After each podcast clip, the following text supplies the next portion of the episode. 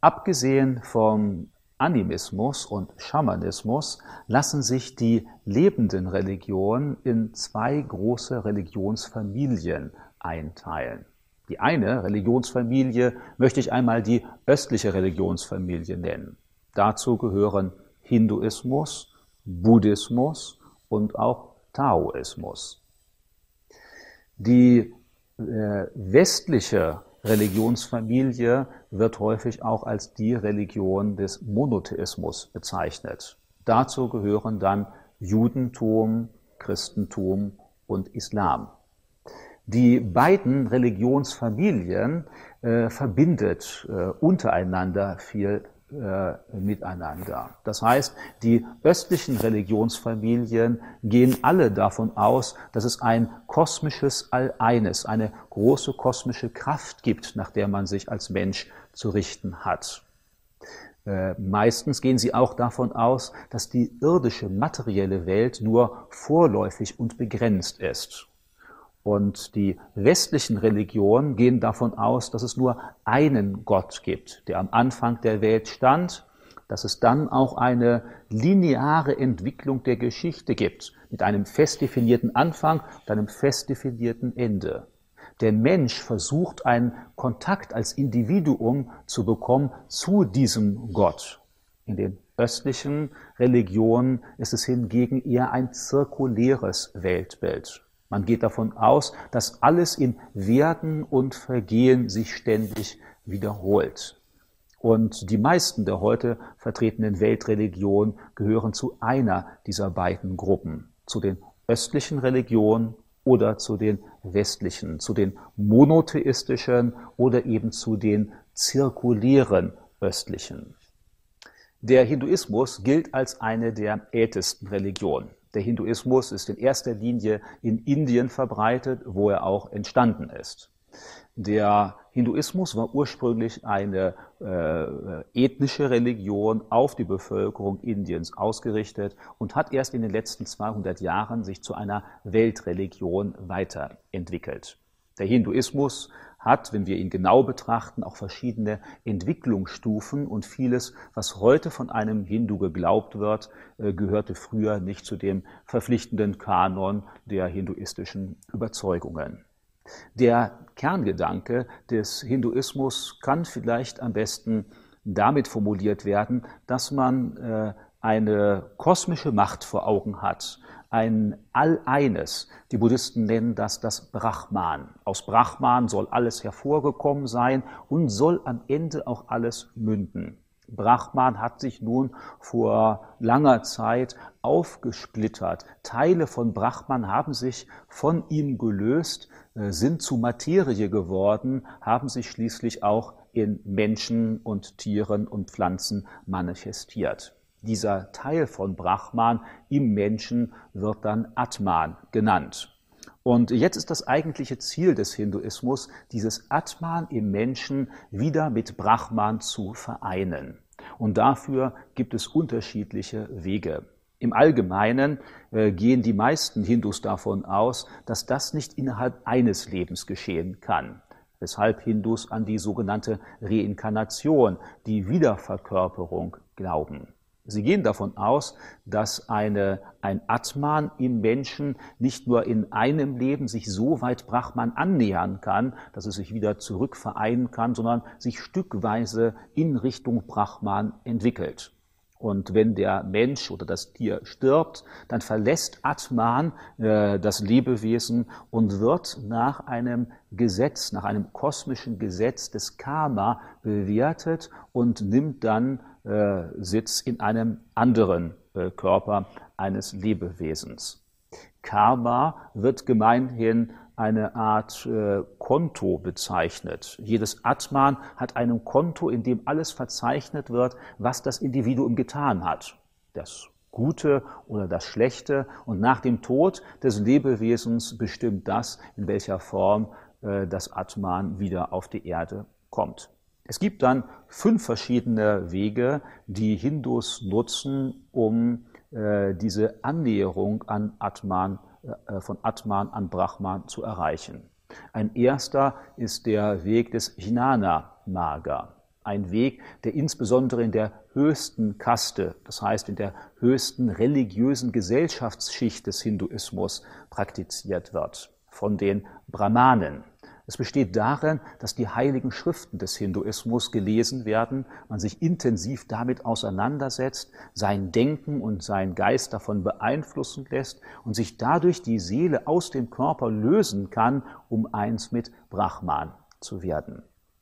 Ein zweiter Weg, der sehr häufig in Indien praktiziert wird, ist der des Karma Maga. Im Karma-Mager kommt es darauf an, möglichst viel positives Karma in dem jetzigen Leben anzusammeln. Und das kann stattfinden, indem man die Regeln beachtet, die es im Hinduismus gibt, die bestimmen, was man zu tun hat. Das ist allerdings nicht für jeden Menschen gleich, sondern abhängig von der Kaste, zu der man gehört. Es ist auch abhängig davon, ob man Mann oder Frau ist, jung oder alt ist, verheiratet oder ledig ist. Für jede dieser verschiedenen Gruppen gibt es andere Regeln, die eingehalten werden müssen. Dazu gehört beispielsweise auch die Verehrung der hinduistischen Götter. Normalerweise hat ein frommer Hindu dann zu Hause einen kleinen Hausaltar, die sogenannte Puja, und dort betet er Götter an, meistens einen der drei hinduistischen Hauptgötter und einige lokale oder Lieblingsgötter. Darüber hinaus gibt es dann auch noch Götter der eigenen Familie oder des eigenen Clans, die ebenfalls verehrt werden. Man spricht Gebete davor, bringt auch Opfergaben, das können Speisen sein oder Blumen, Räucherkerzen oder ähnliches. Zu der Verpflichtung des Karma-Maga gehört auch, dass man äh, in regelmäßigen Abständen an den äh, Veranstaltungen im Tempel teilnimmt oder an Wallfahrten teilnimmt oder eben in anderer Art und Weise Menschen hilft, Götter verehrt und dann hoffentlich am Ende seines Lebens so viel positives Karma hat, dass man in einem nächsten Leben in einer entsprechenden höheren Kaste oder einer höheren Existenzform wiedergeboren wird. Das beinhaltet sogar, dass Hindus davon ausgehen, auch als Götter wiedergeboren werden zu können. Denn auch Gott zu sein, ist hier noch nicht das Ende dieser äh, evolutionären Entwicklungslinie. Auch Götter können wiedergeboren werden. Das letzte Ziel ist der, das Aufgehen des Atman in dem All-einen Brahman.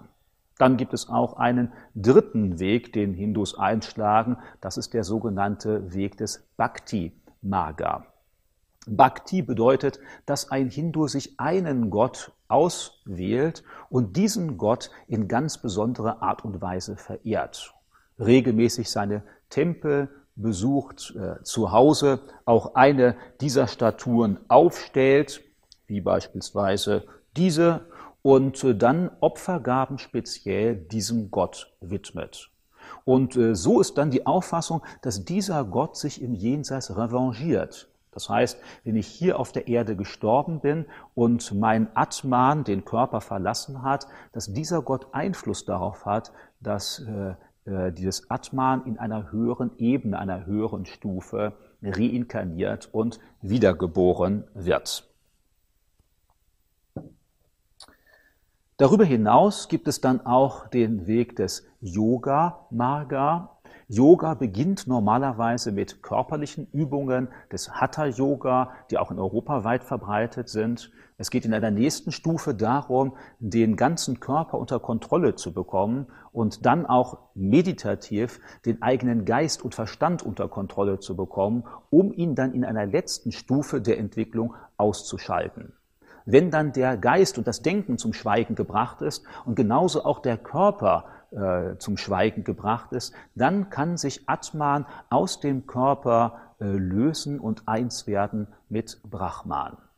Einen äh, fünften und äh, letzten Weg ist dann das äh, der Tantra-Maga.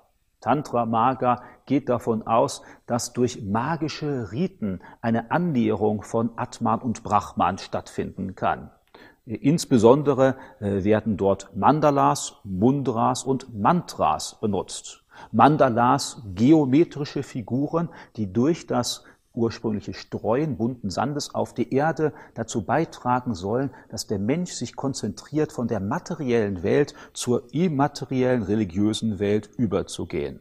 Oder Mandala, Mundras sind heilige Zeichen, die insbesondere im hinduistischen Tanz benutzt werden, indem man sich dann identifiziert mit den Göttern, um ihnen ähnlich zu werden und sich mit ihnen zu vereinen.